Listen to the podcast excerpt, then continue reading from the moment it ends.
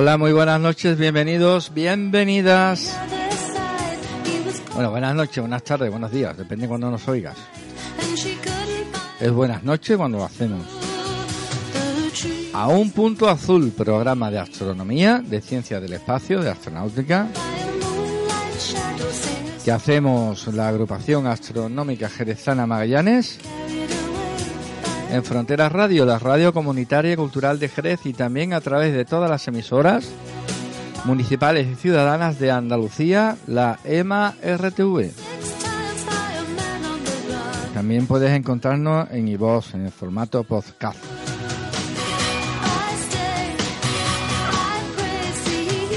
Saludos de Alfonso Saborido, aquí en la cabina, el cristal para adentro.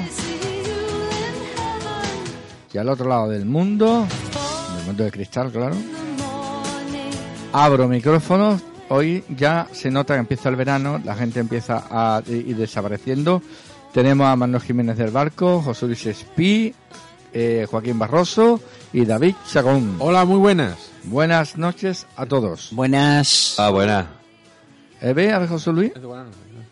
David tiene muchas ganas de hablar. Creo que hoy nos va a hablar de la cría del cambucino. No te escucho, José Luis. Hola, Ahora, buenas noches. ahora, Ahora, no te ahora. oigo. Hola, hola, ¿me escucha? Eh, A ti sí. pónmelo, más altito a mí que estoy, casti- estoy castigado de, de voz. Estoy castigado. Re- regaño mucho. ¿Por Bueno, qué? yo he venido hoy a hablar del calor y de la educación. ¿Se puede? Mm, no.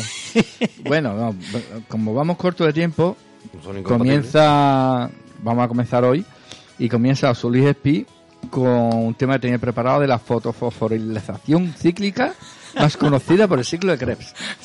¿Eso qué es? Eso es una cosa que, que es un nombre súper ra- extraño y súper raro y no se me ha conseguido olvidar en la vida. El- en- Fotofosforilación. Fotofosforilación cíclica. ¿Eso para qué sirve, tío? ¿Eso qué es? Pues mira, eso es eh, a raíz de... Eso lo puse el otro día en el grupo, el grupo nuestro de, de Magallanes, porque a raíz de la polémica que ha habido, o sea, aquí en Jerez, no sé si ha trascendido por ahí... Andaluza. ¿Qué? Andalucía. Porque Sí, no, no, pero sí, más que nada aquí en Jerez, concretamente un instituto, no lo voy a siquiera, un Dos. par de institutos no lo voy a siquiera nombrar, que resulta que en el temario de historia, como viene el temario, te lo dan a principio de año y eso es lo que entra en selectividad, y ya pues depende del instituto, el profesor o lo que sea, lo la caña que te quiera dar o la preparación que te quiera dar. Bueno, pues uno de los temas era la transición, la transición española, eh, política, ¿no? Y en historia. Y por lo visto, pues hay, hay un par de sitios en que no lo han dado. Dice, esto no he estudiado, lo que no entra, qué tal, que, que no lo han dado. Y otros muchos sí, porque yo conozco incluso gente que se acaba de presentar, que, que son amigos de mi hijo y amigos míos incluso, y es alumnos míos, y que cómo está la cosa. Y dice, sí, sí, yo lo he hecho, yo lo sabía perfectamente, la, la transición y tal. Pero es una cosa de, de de la preparación de esos institutos que no ha sido correcta. Es como Isabel, por ejemplo, mi mujer, que siempre da segundo bachillerato, lo primero que hace, cuando, cuando vaya a selectividad como representante, lo tiene ahí a la mano. E incluso alguna vez incluso ha detectado algún fallo en el examen antes de que empeza- de que lo determinaran. Y, pero aunque este año no ha ido a selectividad como representante de su instituto, pero en cuanto termina el examen, coge un examen y, y lo hace y lo, a ver qué ha caído. Y mira, esto lo hemos dado, esto lo hemos dado, qué bien, qué bien. ¿Vale? Después los niños pueden hacerlo peor, mejor, pero tú te quedas como satisfecho de decir, va- van preparados. De estos problemas hemos hecho un montón en clase, ¿vale? Bueno, pues yo contaba la anécdota esa de que yo, en la asignatura de biología, yo di en, en en, en el antiguo COU, di física, química, biología y matemáticas. Esas son las cuatro mías que había. Había geología, había otra serie de cosas, pero yo cogí esas cuatro. Entonces, en biología, había una cosa muy importante que era lo- cómo, cómo se produce la energía en las células, que es el ciclo de Krebs, ¿vale? Pero bueno, el ciclo de Krebs, yo, era una de las cosas muy importantes de la célula y demás, las ATPs y todo eso. Cómo, se, cómo la célula consigue la energía, ¿no? Y me lo sabía estupendamente. Pero resulta que nos quedamos todos a cuadros cuando abrimos el examen de biología y pone eh, por A, A y B, por la A creo que era la A, fotofosforilación cíclica. Y, me cago- y nos miramos unos a otros, esto no lo hemos dado, esto no lo hemos dado. Pues nada, por narices coger la B, porque no me acuerdo que era la B, en fin, me pude defender y hice la selectividad.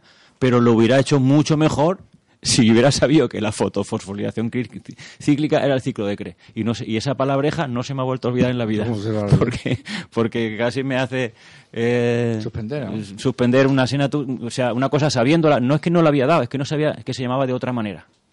Y esa es un- una de las cosas que, que, que, el profesor pues debe de prepararte. Dice, te lo pueden preguntar por este nombre y por este otro, no sé qué, y un poco el trabajo Ya del ese profe. profesor que te diera no se lo olvidará tampoco.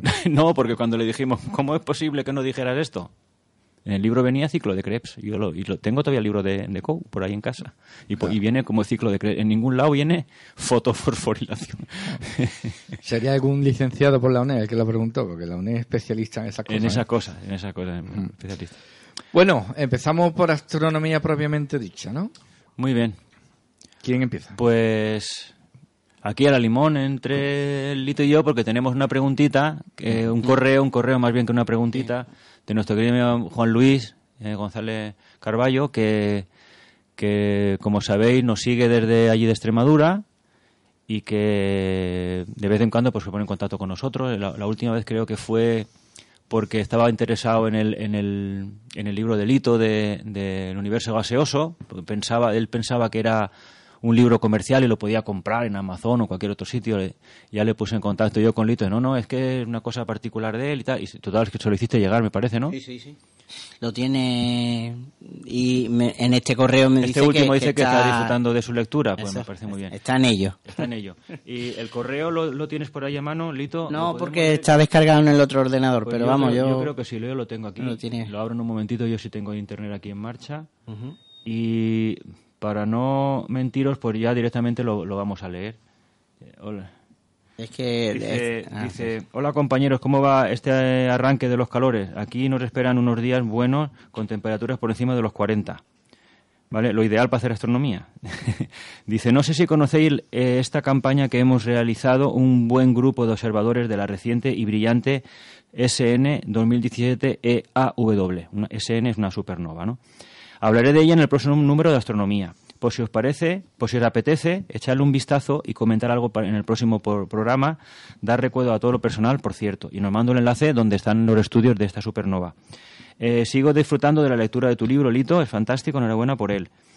Eh, os adjunto un gráfico que representa el, el enrojecimiento de la supernova SN 2017 a partir de observaciones propias realizadas con filtros fotométricos Sloan G y R. Un reto para Lito. A ver si puede explicar en el próximo programa por qué estas supernovas de tipo 2P sufren ese paulatino enrojecimiento. ¿Te atreves? Un abrazo, Juan Luis, desde Badajoz. ¿Vale?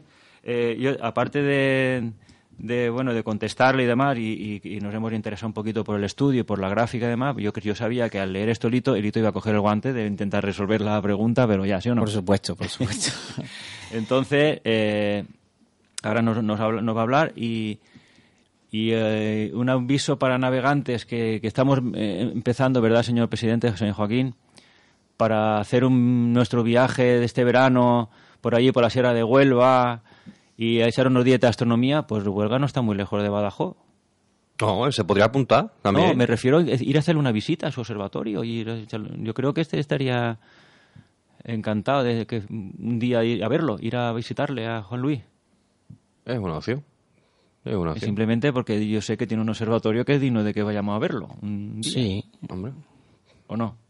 Si no, que, Bueno. que- que se apunte con nosotros. Si, Que- si, venga- si no tiene campaña como esta, que le surge una supernova, que esto eh, no, no está programado. Estas cosas, estas cosas, plof, explotan cuando uno menos se lo espera. Y hay que Sí, hacerle el sí. máximo número de, de tomas y de fotos y de todo, porque Sí, si cuanto más datos tienes, mejor. Ya nos pondremos de acuerdo con él, o bien vamos a a, cort- al- a esto, a ver el observatorio, o, o que venga con nosotros a echar unos días.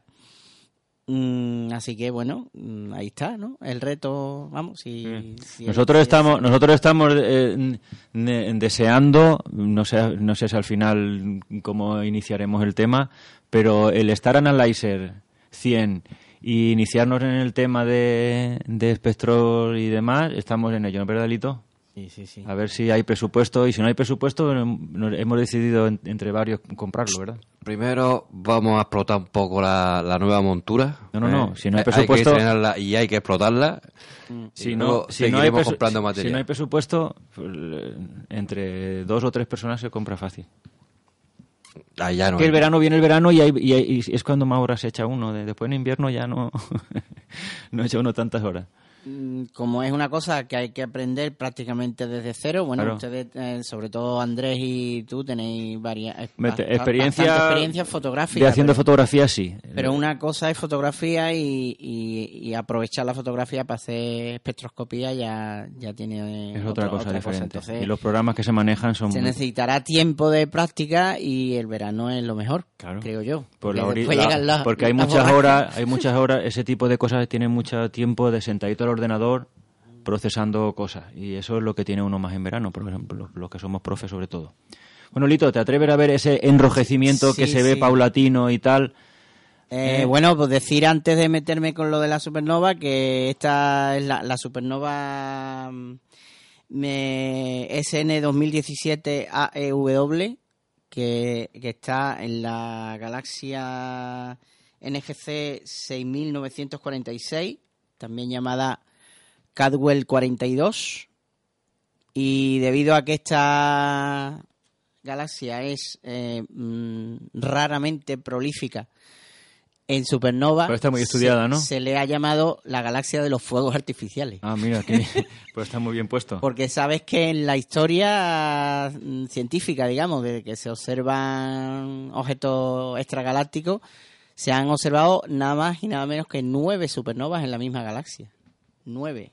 Pues son, ya son. Esta novena es la última, la 2017 eh, EAW. Eh, bueno, pues eh, te, recojo el guante y bueno, para empezar un poquito, eh, repasar para los que no sean mm, los que sean primerizos en Supernova, pues dar un pequeño repaso a lo que es el, el- objeto celeste supernova. Una supernova es la muerte, la última estadio de, de estrellas que superan el, lo llama, el llamado límite de Chandrasekhar, que se estima en, en 1,44 masas solares en el núcleo. Eh, esta, las supernovas se distinguen por una eh, explosión gigantesca con muchísima luminosidad, eh, decayendo con respecto a- en varios días, unas, unos de unos tipos decaen más deprisa, otros de, otros decaen más, eh, más lentamente.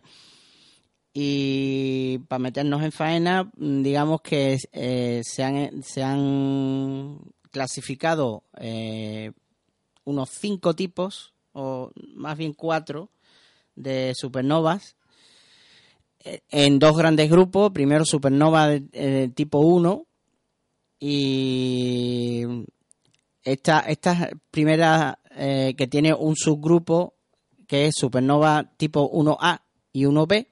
También está la 1C, pero las 1C son muy raras.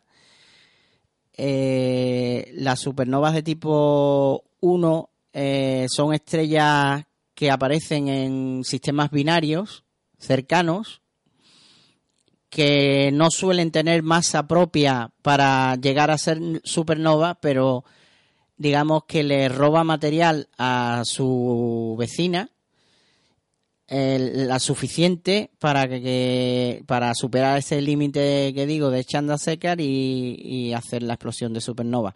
Como esta supernova eh, siempre explota con la misma masa, brilla exactamente con la misma magnitud. Luego sirve como medidor de distancia. ¿eh? Las supernovas 1A son unos estupendos medidores de, de distancia. Eh, el 1B, bueno, el, tipo 1, digamos, eh, físicamente eh, se distingue porque no tienen líneas de emisión de hidrógeno. Y las, y las tipo 2 sí tienen emisión de hidrógeno. Las tipo 2 son las que se llaman supernovas termonucleares, que son las estrellas masivas de masas superiores a 8 masas solares. Por arriba creo que, que el tope está en unas ciento y pico de masas solares, que es la más, la más grande observada.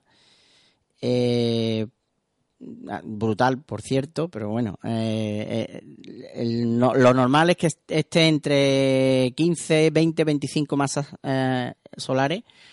Esas estrellas, ya lo comenté cuando, bueno, en varias ocasiones aquí, los núcleos de esas estrellas van generando elementos más masivos eh, elementos de la tabla periódica, cada vez más masivos, hasta que llegan al, al hierro. El hierro es el primer, con un en estructura, digamos, de capa de cebolla. Primero la, la parte exterior es de hidrógeno, la segunda parte de, de, helio, la tercera de carbono, nitrógeno, así hacia profundizarnos hacia el núcleo y, y los últimos que se crean es el níquel y el, y el hierro. Cuando intenta fusionar hierro, allá por unas mm, temperaturas brutales de mm, si bueno para el carbono hace falta 20 millones 100 eh, millones de grados pues imaginaros 3000 millones de grados me parece que, que termina siendo el núcleo de, de hierro. El núcleo de hierro eh, es endotérmico cuando trata de, de fusionarse y por lo tanto se apaga el horno nuclear y toda la estrella implosiona hacia adentro. Eh, llega un momento en que esa implosión se para, o bien si la masa es medianita eh, por un efecto cuántico, eh, y si no es, y si es todavía mayor, pues aparece un objeto con un agujero negro y ya todo lo que haya detrás desaparece a la vista del resto del universo, ¿no? El, pues bien, cuando caen las capas exteriores por la, por la falta de la presión de radiación, porque la, estrella deja de brillar, en cuanto empieza el, hierro eh, a intentar fusionarse, se apaga el horno, digamos, eh, todos los materiales van cayendo al núcleo y eh, rebota. Ese rebote hidrodinámico que se llama es lo que causa ese brillo tan tremendo de, una supernova de este tipo 2. Pues si esa eh, se estudia la curva de luz de, una supernova tipo 2, se pueden, se encuentran dos patrones diferentes. Eh, estoy hablando de observar la curva de luz en, digamos, por el medio del espectro visible, el que correspondería al filtro V. Tenemos eh, el Sloan no se eh, equivaldría al al, eh, al, al, este al G. Al G de Sloan que es el más o menos cae por la misma longitud de onda que el V de, de Johnson. El que es digamos el centro el verde más o menos el centro del espectro visible. Mm, se observan dos, dos características, como digo. Un decaimiento lineal, así en forma casi casi lineal, eh, y a ese grupo se le llama supernova tipo 2L, L por linear, y otro tipo que es el que está estudiando nuestro amigo Juan Luis, que es esta, esta supernova que es tipo 2P. La 2P eh, en una fecha determinada de, después de la explosión, en el espectro visible, en, el centro del espectro visible, aparece una zona de llanura que no va atenuándose el brillo, se mantiene durante unos días el mismo brillo. A esta zona mm, que se le llama una llanura en, en la gráfica, de mm, que se hace una gráfica con respecto a la luminosidad, con respecto a la fecha después de la explosión. Si aparece esa llanura, eh, estamos en, en este tipo de supernova, supernova tipo 2P. Hasta ahí era lo que yo sabía. Y el reto, pues me ha hecho ahondar, mm, gracias José Luis por el tema, por yo siempre estoy dispuesto a aprender y, y esto, tu pregunta pues, me ha hecho eh, eh, buscar el por qué, si no solo miramos en un espectro, sino hacemos, miramos por dos filtros, como estás haciendo tú, con el eslogan El, G y R. G y el R, que sería el equivalente al Johnson, el V y el R, R mayúscula, el, el rojo, la, la, zona roja del espectro con la zona V visible en el, en el amarillo, pues el eslogan es más o menos parecido. Eh, resulta que esa envoltura de hidrógeno que ha salido antes de la, de la supernova interacciona con la luz de alta frecuencia, o sea, la azulada, la violeta, y lo absorbe. ¿Eh? Al absorber ese, esa radiación de alta frecuencia, se excitan los átomos de hidrógeno y emite en rojo. O sea, filtra, digamos, la luz azulada y violeta, la parte alta del espectro, y rebota y sigue rebotando la, eh, el espectro rojo, la parte roja. Si entonces tú haces dos tomas de esa foto, uno con filtro V y otro con filtro rojo, resulta que la del filtro V tiene una zona de llanura que no se va apagando con respecto pasa el tiempo y el filtro rojo sí se va apagando con respecto al tiempo, es, es una línea recta que aparece cuando tú haces, restas la luminosidad eh, G-R, que es lo que está haciendo Juan Luis. Pues que le aparece un enrojecimiento, porque parte de la luz blanquecina azulada es filtrada por la capa de hidrógeno que ha soltado antes la supernova. Y entonces le aparece ese fenómeno de el enrojecimiento paulatino de la, de la supernova. Es complicado, yo sé que es un fenómeno complicado, tan complicado que me ha tenido liado varias mañanas buscando artículos científicos y, y todo, porque no venía muy bien. La verdad es que no he encontrado ninguna fuente que lo aclare eh, excesivamente bien. No sé si es que no habré llegado a las páginas adecuadas. Mm, y he seguido incluso, ya una vez que me enteré del, fenómeno del enrojecimiento de las mm, supernovas 2P, mm, he llegado hasta un artículo muy interesante, pero que está todavía sin probar, que apareció en el 2013, o, bueno, sin probar, que hay científicos que están a favor y en contra de, de, lo que Desart and Wheeler en el 2013 eh, dijeron que incluso este enrojecimiento Mm, puede darnos información del radio del radio de la supernova original, de la estrella original que causó la supernova.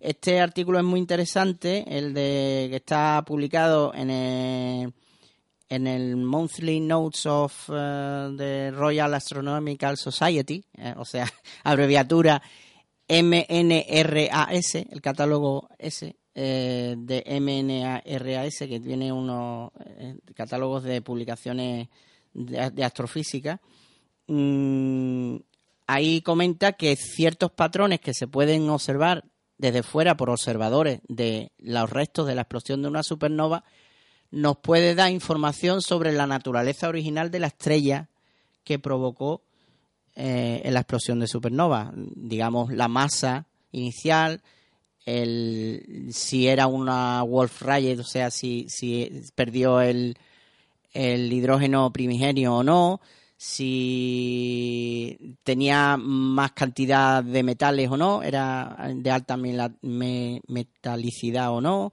Así que eh, este artículo es muy interesante porque haciendo, jugando con filtros o con otros parámetros, podemos llegar, viendo la explosión, a saber cualidades de la estrella progenitora. Y eso mm, todo digamos que todavía está en proceso, en, evolución, pero que hay ya publicaciones mm, muy interesantes porque el tema de que la supernova nos enteramos cuando ya ha explotado. O sea, verá que el cadáver de la estrella ya no lo vemos, ni podemos hacer cálculos de cómo era la estrella porque ya la vemos mm, muerta, entre comillas, digamos, ya le vemos el núcleo la estrella de neutrones o el agujero negro si, si vemos que tiene efecto de agujero negro. Así que mm, nos quedamos, digamos, con las ganas de saber cómo era la estrella anteriormente de, mm, de la explosión. Así que si estos artículos siguen apareciendo y mediante estas mediciones podemos sacar propiedades de, de la supernova, pues sería estupendo, ¿no? De conocer eh, la naturaleza de las estrellas masivas, ¿no? Que es importante porque nuestros elementos químicos de los que procedemos mm, son son gracias a explosiones de supernova. Si no hubiera supernova no, estaríamos aquí, entre otras cosas, porque lo más que las estrellas pequeñas eh, fabrican es carbono. Del carbono para arriba tiene que ser una supernova. Así que no sé si te ha gustado, vamos, si, si es la explicación correcta, pero es la que he encontrado, no he tenido más es tiempo. Es la explicación típica, como la de la semana pasada, que hay que escuchar durmiendo con ondas bi biaurales. Yo ahora no he tenido Ahora. la culpa, no, no, Biaurales. tengo, no tengo la culpa nunca. Me hacen preguntas que las respuestas Ah. son de sonidos biaurales. Las que Pues, son, ¿qué pues, las preguntas son Bueno, las pero el que pregunta seguro que está atento y la ha entendido perfectamente. No, porque rebobine, demás, bueno. le da para atrás a la cinta y se escucha otra vez. Os voy a Y hacer si, una- y si alguna vez cometemos algún error en la explicación o lo que sea, pues eh, Que- si no lo digan y corregimos. Yo no sé- yo no sé de Na- qué- nadie, eh, nadie es perfecto, vamos. Qué Sí, sí, antiguo yo- Alfonso, le das para atrás a la cinta, dice. Eh, es que esto- estoy muy feto. para atrás. Al casete. Al casete, al casete, con dos T's. Eh, os voy a hacer una pregunta a bocajarro, porque no, no hemos hablado de eso. Yo es que me he enterado hoy, ¿eh? Y me he enterado mm, viniendo en el coche. Digo, ¿y cómo freno yo aquí en la autopista? Va, no? Resulta que eh, hoy está en Granada. eh, han llegado a Granada, no tengo ni idea, el órgano, un órgano que se llama Fusion for Energy, que decidirá la ubicación de un nuevo acelerador de partículas. Entonces, ¿sabíais que Granada era candidata? No tenía ni idea. Yo ni tampoco, ni idea. Bueno, pues ya lo sabemos. Yo me he enterado hoy. Y compite con una ciudad de Croacia. Eh, han venido- ese equipo está en Granada analizándolo y he mirado, lo van a hacer en el pueblo de Escúzar, que es de la, metro- de la, el área metropolitana de Granada. Es más muy curioso porque yo estaba ahí muy cerquita. El año pasado mi pareja estaba en Gavia. Y además, en Granada, sabéis que tiene un idioma particular propio. Ellos no hablan como los españoles, hablan granaíno, ¿no? Este- que tu mujer es Granada. Por eso, por eso me río. Eh, Granada que no es Granada, es Granada. Empezando por ahí, ¿no? Está Granada, Armilla, Gavia y después de Gavia está la ITV donde yo tenía que llevar coche. Que eh, yo le preguntaba a un hombre, pero la ITV donde está la Malá. En la Malá. Buscaban en, GPS en la Malá. Eso lo venía por ningún lado. Y es la Mala A. Con H Con intercalada. H Eso intercalada. es un puerto que hay ahí de montaña, se llama así también. Pues la Malá, esa es la Malá. Y y, pues después de la Malá está Escúzar, que es donde se va a situar, si mm, todo viene propicio, eh, ese acelerador de partículas. Y yo quiero que en cinco minutos solamente ¿eh? Me expliquéis qué es un acelerador de partículas, para qué sirve y luego si es peligroso, porque seguro que habrá alguien que dirá, esto va a explotar y eso va a acabar el mundo. Hombre, en el CERN está muy contento de que esté ahí el, el acelerador, ¿no? ¿Qué es un acelerador Bueno, de por una partículas? serie de partículas, eh, como su propio nombre indica, es un aparato que, que tiene que ser de un tamaño muy grande, muy grande, donde los físicos, los científicos, sobre todo físicos, cogen partículas elementales, las aceleran a una velocidad muy grande y las hacen chocar. ¿Vale? Entonces, eh, es la única forma que tenemos de conocer la materia, haciendo, haciendo chocar las partículas ¿eh? y viendo qué sale de allí de esos choques, rompiendo las partículas a base de...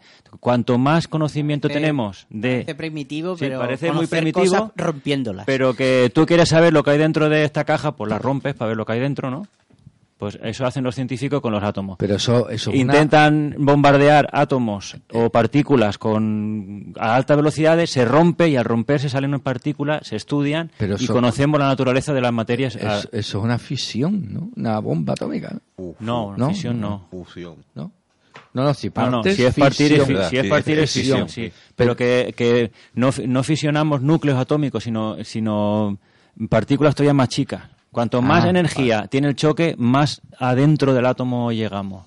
¿vale? La, la fisión, para que sea destructiva, que ya estuve hablando de, de las bombas, necesita reacción en cadena y muchísimos átomos que unos choquen con otros, con otros, con otros. En los aceleradores no hay millones de átomos, se chocan dos, uno con O sea, otro. Está controlado. Uno con uno. Está O muy sea, controlado y además para conseguir un acelerador de partículas simplemente es una especie de, de donut, un toroide, una especie de donut donde hay confinados To- toroide. toroide se llama Mañana voy a comprar en la confitería. Da dos toroides, por Dos favor. toroides de chocolate, por favor. y un vasito de gasterópodos, por favor, picantito. Eso, y me, y- y- y me da 10 gotas de, de zumo y me mezcla las 10 gotas de zumo con agua. A ver yo A ver si- qué A pasa. ver, a qué- ver, a ver si A ver. el Tintoni ha salido o no ha salido. Y un cefalópodo a la gallega. Ahí Hay, que hablar con propiedad. Claro. Total. Que, que el- el- la forma esa de donut eh, viene muy, viene muy bien. Tiene que ser un- unos diámetros enormes. Cuanto más diámetros, más, más energía alcanzamos y, y más el, el golpe más fuerte y más profundizamos en el tema. Y son unas unos campos magnéticos y eléctricos combinados para acelerar. Todos sabemos que una partícula, cuando, sobre todo cuando tiene carga, en presencia de campo, si es negativa, pues se acelera hacia el positivo, y si es positiva, se acelera hacia el negativo. ¿Vale? Entonces lo aceleramos con campo magnético y lo confinamos, perdón, lo aceleramos con campos eléctricos y los confinamos para que den donde nosotros queramos dar con campos magnéticos. Entonces son unas bobinas muy grandes, unos electroimanes, es ¿Y una eso, cosa bastante costosa. ¿Eso produce radiactividad? No. No, ¿Es, eh, ¿Es dañino para el medio ambiente? Tampoco. No. ¿Hace ruido? no, yo creo que no hace ruido. No, los detractores en la época aquella dijeron que podían producir un agujero negro. Que podían producir agujeros que- negros. Que del, del Y- choque de partículas se podía llegar a... Y, y unas cosas, pero... del tamaño tú te- de tú- la masa de 10 elevado a la 31 kilos y va a hacer un agujero negro.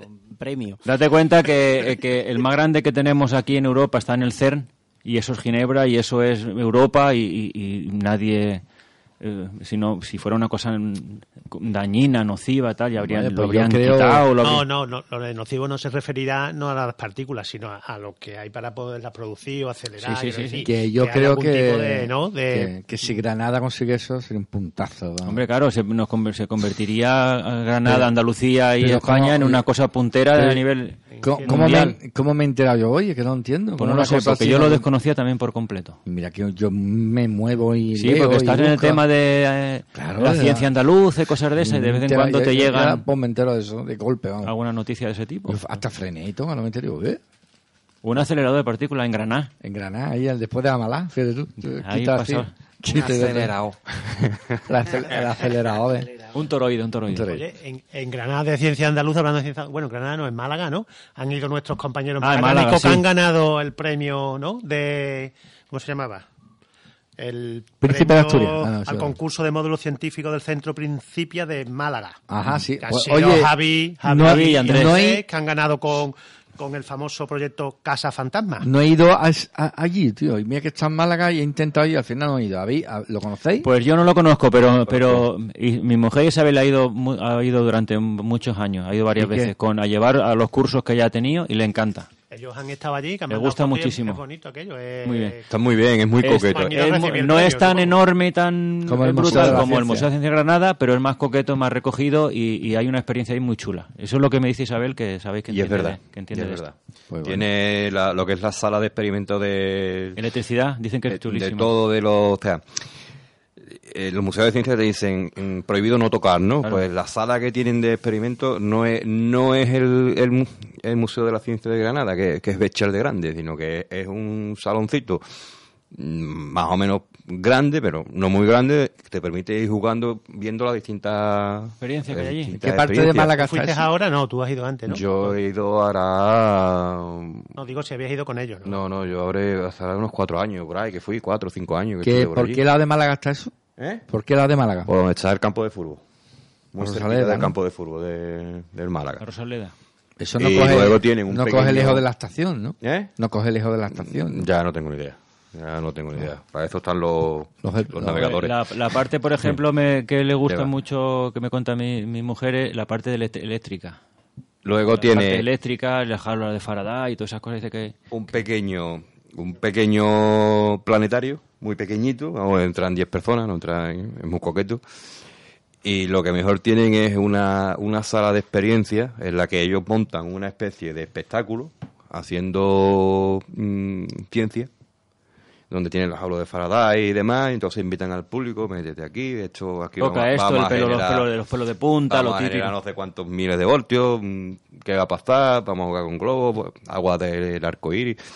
Muy, muy, muy, muy bien hecho, la verdad. Pues apunta. Merece, merece muy, muy mucho la pena. Y además no está lejos. ¿eh? De nosotros. claro. Eh, Premio Príncipe de Asturias a... Leo literalmente. ¿eh? Los padres de la detección de las ondas gravitacionales, cuyo programa está ahí todavía batiendo récords, ¿eh? que fueron Kip Thorne, Barry Barish y Rainer Weiss, padres del Observatorio de Interferometría Láser de Ondas Gravitacionales LIGO en Estados Unidos y el Grupo Internacional de Científicos vinculado al proyecto. Más de mil investigadores. Y yo pregunto, ¿no había ni una mujer por ahí, tío? Pues no lo sé. Yo creo que... En esas mil habrá. ¿Y por qué no ponen un nombre, por lo menos de una? No, pero que le han puesto los tres más importantes, no sé. A ver si nos va a pasar lo mismo con la película. La película de... ¿Cómo se llamaba? Figuras... Figuras ocultas. Ocultas. De la matemática. Bueno, pues ay, no vamos a hablar de las ondas gravitacionales porque ya tenemos Ya hay No, yo creo que sí, que vamos, eh, Que un, sí que- pre- precio mereci- un premio merecido, porque mm, no sé si pronto, pero más tarde que pronto, o sea, más pronto que tarde, digamos, empezará a hacer lo que dicen que es una nueva astronomía, la de la que generará el estudio de las ondas Claro. gravitacionales. Este ha sido el primer paso, pero está claro que va a ser un... Así que eh, los pioneros se merecen como casi todos que tengan al Que final tengan su, recompensa, claro. Bueno, otra noticia que quiero que me comentéis antes que nos vayamos por los chascarrillos, que esto lo mandaba Alberto, pero yo lo había leído antes, lo que pasa que mm, me- como esto lo leo por la noche cuando me acuesto, pues me parece que lo había soñado, pero no me acordaba. Vaya sueño que sí, tiene. no, no, por sueño es de, terror, ¿eh?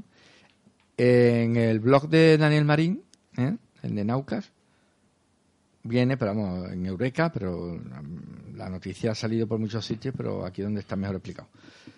El misterioso satélite militar NROL-76 y su encuentro con la Estación Espacial Internacional. O sea, un satélite militar secreto que llega a acercarse a la Estación Espacial a 6 kilómetros. Pues es cerca. es cerquita. Raro, ¿no? Pero no, no sabemos con qué motivo, ni razón, ni... qué secreto. Pasaba por allí, no sé. Lo han echado para allá aposta a ver qué están haciendo aquello. Según Pedro Duque, según la órbita y demás, dice, eso ha sido movió queriendo. ¿Quién la movió? Ah, pues si la movió queriendo, Eso- algo hay ahí, algo hay ahí, Ya- un interés. Y, y digo yo, desde- Porque los, los satélites no son como cuando das vueltas tú por aquí con tu- en el coche que te equivocas y das una web. Que eso está muy, muy bien desde, mi- estudiado, vamos. desde el desconocimiento y la ignorancia, ¿la estación espacial se puede defender? ¿Tiene No, a- ahora ar- mismo no, no tiene nada de, de- a disparar ni, Y- y- ni, ni- ni y- un tornillo. Ni esquivarse. Pero el satélite no era para Esquivar- a, a la estación, ¿no? Te No la- sé. No, pero te que quieren ver lo que están haciendo ahí, pero, están pero espiando. a ver, si la estación... Hay americanos allí, ¿no? Sí. Como no salga el astronauta, te tira un tornillo o algo de eso, no. no. Te pego una guantá. Te tire algo, como eso va, no se frena porque no hay de Pero, eso, pues ¿os, el ima- tornillo. imagináis que el satélite hubiera sido norcoreano? Oh, se fuera liado.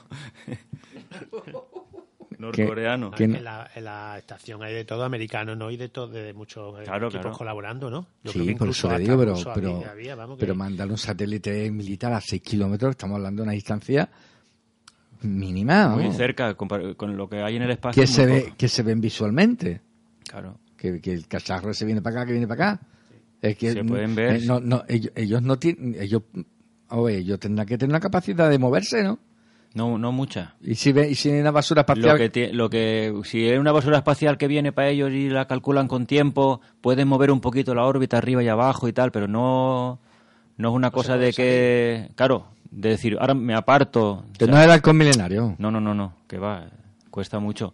Conforme se va, caye- se va cayendo, porque se va cayendo con el tiempo, la, la reorientan, la suben un poquito a su órbita y tal, con un poquito de los motores, pero no es una cosa que, oye, que viene, ¡bum! me aparto. Bueno, pues Se puede reorientar no, así no lo vamos a leer, sino que el- quien quiera que lo consulte en la página de Naucas de Daniel Marín, en que está ahí completo, y la verdad que es un tema espinoso.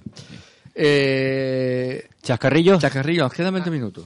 Por cierto, el chascarrillo de los, los- los- en la semana pasada lo reservé yo, ¿no? Sí, fue el que lo acertó, eh, José Luis. Vamos a decir el chascarrillo y si quieres dices tú cómo lo acertaste la solución. Vamos, había una analítica y una de lógica que será la que No, yo he hecho con, José pu- Luis, con- por, con- la pura lógica lo... lo- rapidez con lo que lo hiciste. Entonces, no he hecho ni un, ni un número, ¿eh? Lito, ¿a que no?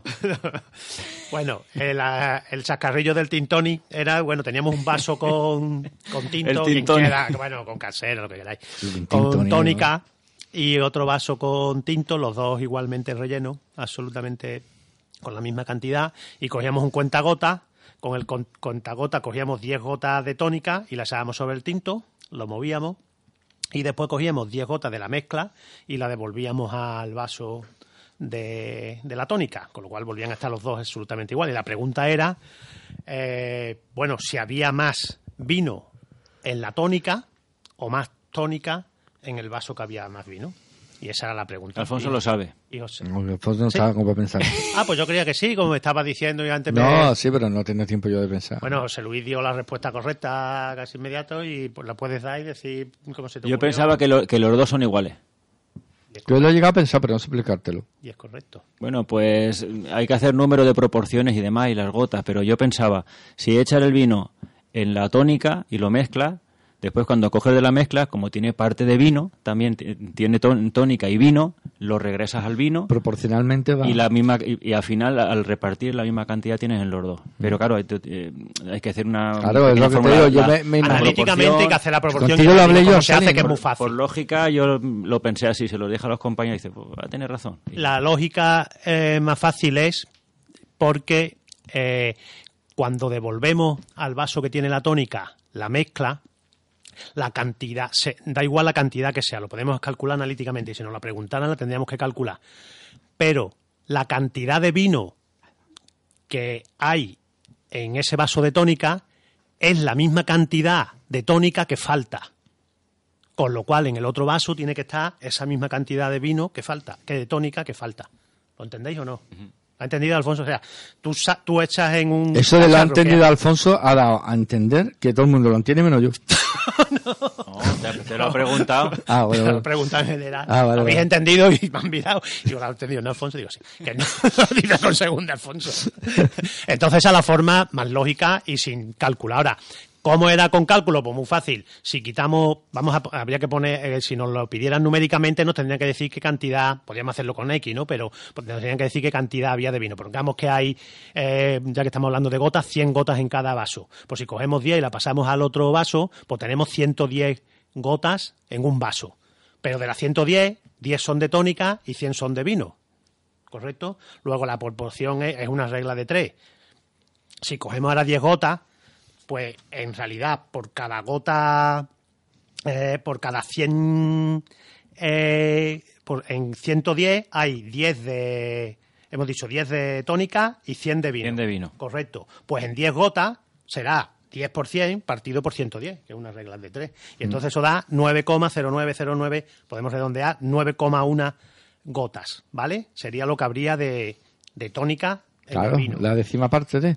Efectivamente. Y el, y el, en el otro, y en al extraerlo, bueno, y, y del otro había, y del mm, de- perdón, de- he dicho de tónica, de, de vino, en las 10 gotas habría 9,0909 eh, de esto, que es 9,1. Y de tónica solo habría eh, 0,9. Cuando lo devolvemos esas 10 gotas que tienen 0,9 de agua, como ya había 90, 90, 90, porque habíamos quitado 10 gotas, más 0,9 hay 90,9 de agua, de tónica, y vuelve a haber 9,1 de vino en el que acabamos de echar, que es la misma proporción que hay en el que acabamos de dejar, porque en 100 de 110, pues hay 90 son 90,9 son de vino y 9,1 son de tónica. Luego, en una hay 9,1 de tónica y en el otro hay 9,1 de vino. Con lo cual, eso sería la, la solución analítica. Como veis, no era difícil tampoco, pero no hacía falta. La forma más rápida es la que ha dicho José Luis, pensando de cómo son las proporciones, lo que falta en un lado, pues está en el otro. Pues tiene que haber la misma cantidad. Bueno, hacemos el sascarrillo para, para la semana siguiente, que es también de los, en teoría, facilones, que son las colillas de los fumadores empedernidos. Bueno, hoy día esto no ocurre porque no se puede fumar. Aparte, aquí ninguno somos fumadores, estamos en contra del tabaco, por supuesto. Pero bueno, es una no, cosa no, antigua. señor Hay alguno que fuma un poquito, pero bueno, en general también. ah. bueno, que en realidad es un tema de, de como sabéis, los antiguos mm, fumadores empedernidos, bueno, pues que además fumaban sin boquilla, pues nunca se lo fumaban entero, siempre tiraban la colilla, ¿no? Antes había menos civismo y se tiraba incluso al suelo, ¿no? Y cuando eran sin boquilla, ¿eh? Tiraban siempre, dejaban una parte del eso y continuaban con otros rápidamente. Bueno, pues había un vagabundo que no tenía para tabaco y recogía las colillas para poder fumar gratis, y la, y la eso. Y resulta que con cada tres colillas liaba un cigarro. Y él era también un fumador empedernido, ¿vale? Y un día, pues, encontró 11 colillas.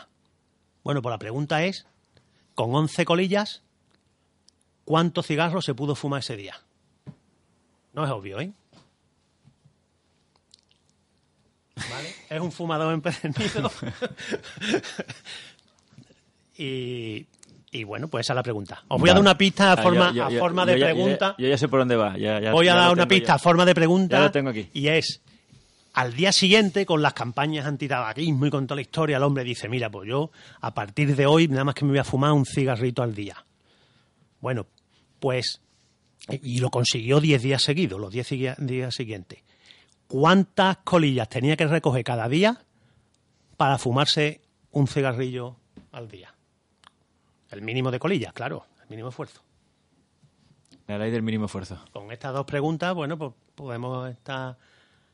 ¿Os he despistado mucho o qué? Segunda A Joaquín le ha gustado. Ah, bueno, por el gustado. tema de las colillas, por el tema de fumar y por el tema de...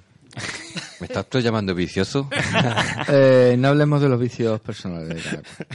Eh, pregunta de examen. Eh, Bueno, ludociencia y sacarrillo, que la mandáis allí, pero para decirlo, ludociencia y sacarrillo arroba gmail.com, si queréis contestando. Yo quiero un par de minutos, ¿eh? Sí. Tú quieres un par de minutos. Bueno, esta preguntita la va a contestar rápido David. Queda, queda todavía, ¿eh? David. La va a contestar rápido David. Deja de mirar la revista esa. Ahí va. A ver. ¿Cuántos, ¿Cuántas lunas o cuántos satélites tiene Júpiter? Pues unos 50. Más. Más. A mí no me, a mí no me va. Saturno. Ah, No, bro, él ha preguntado a Júpiter. Yo te he ¿Cuántas preguntado a Júpiter? Además, tú eres David y tú me tienes que decir a mí el número exacto. Y además es un número difícil de olvidar. Sí. ya sé por dónde va. Ay, sí. ¿Qué número es el más fácil de recordar? No es un número, es el número. Es el número de los números. que vamos. Está pi y está Y ese. está ese. Y además lo ponga, lo ponga para arriba, lo ponga para abajo, siempre el mismo. Siempre el mismo. Es lo mismo. El que, el, Pues- que, el que se parece al precio justo. Pero bueno, ¿Eh? esto no lo voy a aclarar. ¿Cómo? Al parecer justo. Es el mismo que cuando yo hice un té y Alfonso me lo dijo para que me equivocara. ¿No? ¿Os acordáis de eso o no? No. Bueno, ya la- Bueno, es que había 67. ¿eh? Pero resulta que se han descubierto dos nuevos Dos más. nuevos satélites. Esto, esto no es serio, tío. Cada dos por tres se descubren nuevos. Y, y, y descubrirán más seguramente, porque si has leído la noticia... Yo, resu- yo te digo una cosa, yo no descubría más, lo dejaba así, 69. Mucho más fácil. ¿Quién se Pues va a mira, olvidar de eso? ¿Tú no te acuerdas el día que yo eh, acertaba los, diciéndome dos números, acertábamos uno, y yo le acertaba el número, y me dices tú, te Ah. voy a decir uno, Ah, y el 29 y me entró. y me equivoqué, fue el único que me equivoqué de los, ve- de los pocos que me equivoqué. Uy, uy. Y después lo certifiqué. Bueno, La alarma, me la toca... ¿Sabéis esta alarma lo que es? ¿Qué es? Que ayer a esta- cinco minutos. No, que allá a esta hora a las 10 ponían la guerra de los mundos en Ah. la tele. Digo, ay, la, la quiero ver. Para verla, para verla. Pa' verla, la- que, la- que lo que te quería decir es que lo- los dos satélites esos que han descubierto es que mm, tienen uno tiene un diámetro de me parece que un kilómetro y otro tiene un diámetro de dos kilómetros o sea detectar eso mm, ya tiene mérito Ya que está aburrido, ¿no? Mirando ahí.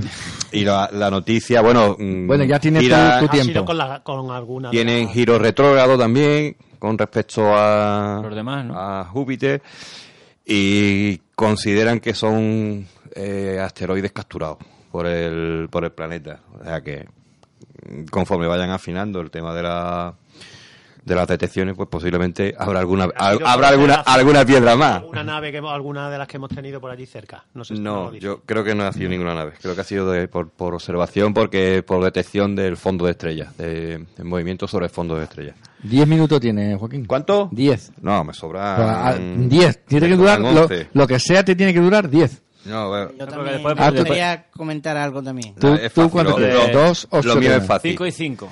Además le va a gustar, aquí al señor matemático le, le va a gustar. A ver. Bueno, eh, el tema está en que mm, esta mañana trabajando, pues pones la radio y escucho un, un anuncio de Cristian Galvez eh, anunciando el, el juego 11 de la 11. Sí. Y la verdad es que me, me- me ha hecho mucha gracia, ¿no? Porque empieza a decir que es un juego, bueno, fantástico, maravilloso, en el que tienes muchísimas posibilidades de que te toque el millón de euros, porque tan solo tienes que mm, acertar 11 números de 20. Que los de las once son tontos. Eh, a mí, pues yo, bueno, eso de que el tío diga, tienes muchísimas opciones de, de, Once de veinte. de Y tú dijiste, de y tú ganar, dijiste, porque eso... Vamos, a echar números. Y entonces yo Vamos a echar números. bueno, pues voy a echar números a ver... mm, ¿Cuántas posibilidades? cuál es la posibilidad real de que me toque o no deje de tocarme eh, el jueguecito, ¿no? Entonces lo primero que hice fue calcular la probabilidad de que me tocara la primitiva. Lo, lo he hecho la primitiva, me he equivocado, lo he hecho basándome en 50 números, son, Eran cua- son 49, 49, pero vamos, no creo, no, no creo que cambie mucho, ¿no? Entonces haces el cálculo y a mí me ha dado un cálculo que la, la, la posibilidad de que me toque la primitiva, eh, echando una apuesta evidentemente, es de 8,7 por 10 elevado a menos 11.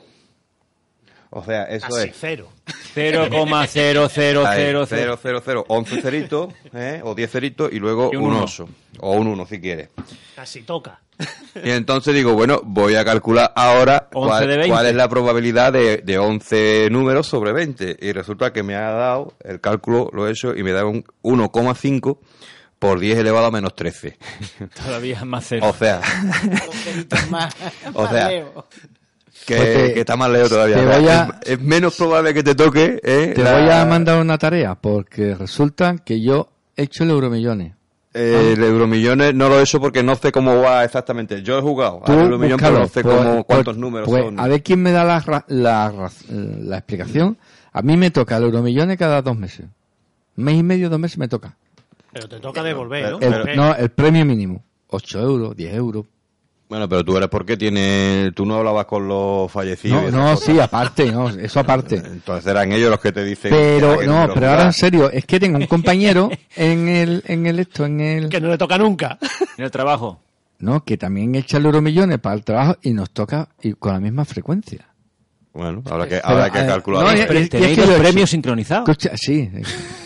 Es que yo, Como que- Amy y. Sí, escucho, Amy yo he hecho eh, Euromillones y Primitiva. La Primitiva no ha tocado jamás. Sí, hay, pero ni lo he echado. hay primitivas Eh. que hay, hay semanas y, y- y enteras y varias seguidas no que no toca. toca a nadie. No me O sea, de toca. tú, Pero difícil el- eso. ¿Y en Euromillones qué? Toca. Si en Euromillones No. tiene botes de ciento y pico de millones. Porque no toca a nadie, o sea que eso es dificilísimo. No, pero juega usted, eh, hay muchas Pero claro, posibilidades. es que es lo que dice que toque, que toque, Me toque el otro mínimo. premio. Toca, toca. Premio de, de- Sí, más probable. Hombre, el más mínimo. premio Más chico, sí. pero que, Tres, que aciertes tiene que ser, o, o yo tengo mucha suerte, y mi compañero igual, pero es que te hablo de años tocándome, o, o que tiene que tener más probabilidad de que te toque. Bueno, para, para, para terminar ya, ¿no? O sea, de, De comparación. De, de comparaciones y demás. Ya hemos dicho que la, la primitiva te puede tocar de 8,7 por 10 elevado a menos 11. eh, la, la- el juego de C de la 11, 1,5 por, por 10 elevado a menos, a menos 13. Y entonces, yo digo, bueno, pero a alguien siempre le toca. De vez en cuando a alguien le toca, ¿no? Tiene la suerte y le toca al hombre, ¿no? Y yo digo, bueno, mm, también te puede caer un rayo. ¿Y cuál es la probabilidad de que te toque, de que te caiga un rayo encima? Pues bueno, según dicen por ahí, es una entre 3 millones. Es una entre 3 millones y eso lo que nos da es 3,3 por 10 elevado a menos 7. o sea, es más fácil que te parta son un rayo. 10.000 veces más fácil que te toque 10.000 veces cuatro órdenes, que te, que te caiga un rayo. Que te caiga un rayo encima a que te toque la primitiva o que te toque... eh, Un momentito. El que de la 11. esto va a aclarar un poco la idea, a ver si tú eres capaz de calcular la probabilidad de esto, que va a sonar un momento.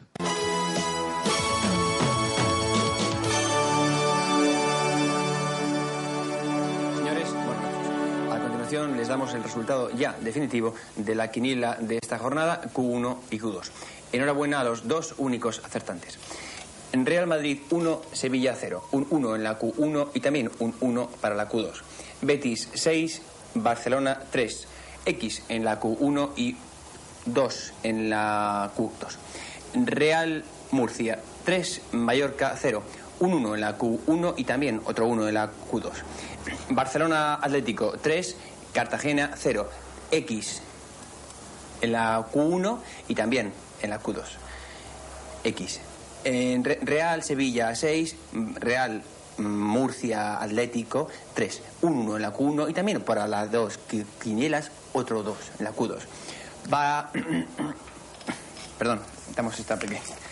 Real, Real Sevilla 6, eh, Algecirense 0, un 1 naturalmente para la Q1 y también otros en la Q2.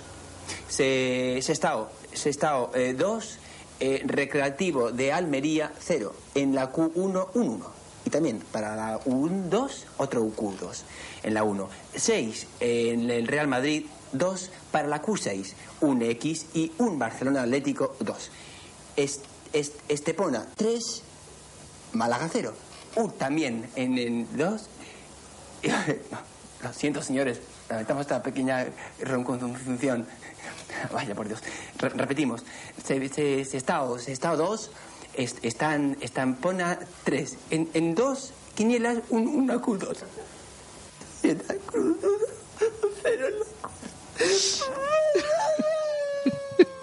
Es que me he acordado, tío.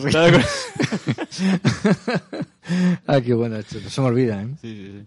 Muchos de nuestros oyentes jóvenes nos recuerdan esta este. intervención de la Q1 y la Q2. Hay que ver el lío que montaron con la quiniela. En, ah, qué desastre. ¿Listo? Para terminar, ¿no? Sí, sí. Sí. Pues. Te quedan tres minutos. Tres minutos. Un, inciso también quiero. Un minuto, dos minutos. Te quedan dos, uno para él. Vale, vale, venga. Eh, voy a participar en. Se va a abrir la campaña de verano en el Rancho Cortesano. Y. Te ha salido empareado, tío. Campaña de verano, Rancho Cortesano. Rancho Cortesano, pues sí.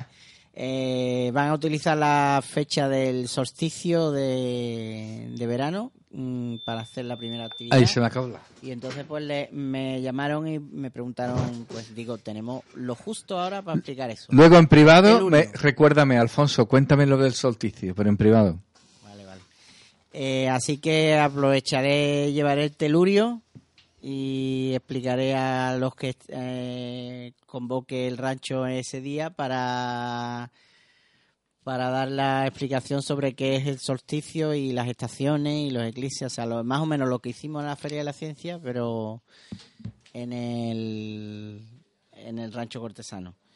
Y bueno, la, la noticia que queda pendiente, pues ya no hay tiempo, la, para la semana que viene, la, la que ha salido hoy mismo, ¿no? Lo de que, que Júpiter La, noticia que no se nos puede olvidar decir es que ah. este sábado tenemos la observación del curso de astronomía, ese que se hizo en noviembre del año pasado, ¿eh? y que hemos tenido un invierno tan bueno que hemos tenido que ir posponiendo, posponiendo, posponiendo, porque o llovía, o se nublaba, o hacía viento, o vete tú a saber. Y finalmente, este sábado es cuando hemos convocado a todos los alumnos para ir al observatorio de, de y hacer una pequeña observación para que hagan una observación de campo y practiquen, se supone, lo que aprendieron en... Y busquen cinco mesies, ¿no? En el curso. No se les va a poner los cinco mesies, aunque mira, mm, ya que comentas eso, el señor David ha dimitido del tema de los objetos mesies, así que para la observación de la agrupación pues, para el próximo la pues nombramos, nombramos a Luis. ¿Qué está, qué está leyendo lo voy a proponer yo pero uno de los objetos que, voy a poner va a ser por ejemplo Saturno o Júpiter. ¿Qué está, Júpiter y M13 ¿qué, está leyendo David con tanto interés tío? Eh. es física cuántica todo el rato. Es que está concentrado por eso porque como es física cuántica pues tiene que ver. Bueno. hasta ahora no está. Bueno pues nos vamos ¿no? Nos vamos. Eh, la semana que viene, el servidor está afuera, ah, eh, pero estará aquí Luismi. Si no, creo que va a estar por aquí también Juan Jiménez. Bueno, a ver. Y si no, cualquiera de nosotros. Si no, David también puede hacer control. Yo lo puedo hacer. Y cualquiera de los que estemos aquí también podríamos ponernos a, a aprender. No es difícil, ¿eh? Por eso te os digo. juro que es más difícil poner la lavadora que esto.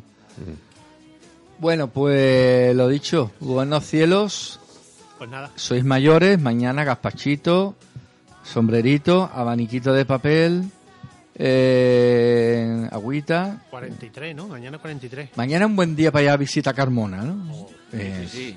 Ahí el molino, el molino. bueno, el molino tiene que estar de muerte dentro, ahí sí, no veas. Nos Siente vamos. cómo me he acordado de ti, tú 24 grados, hijo. Y yo también, y yo también. Adiós, adiós.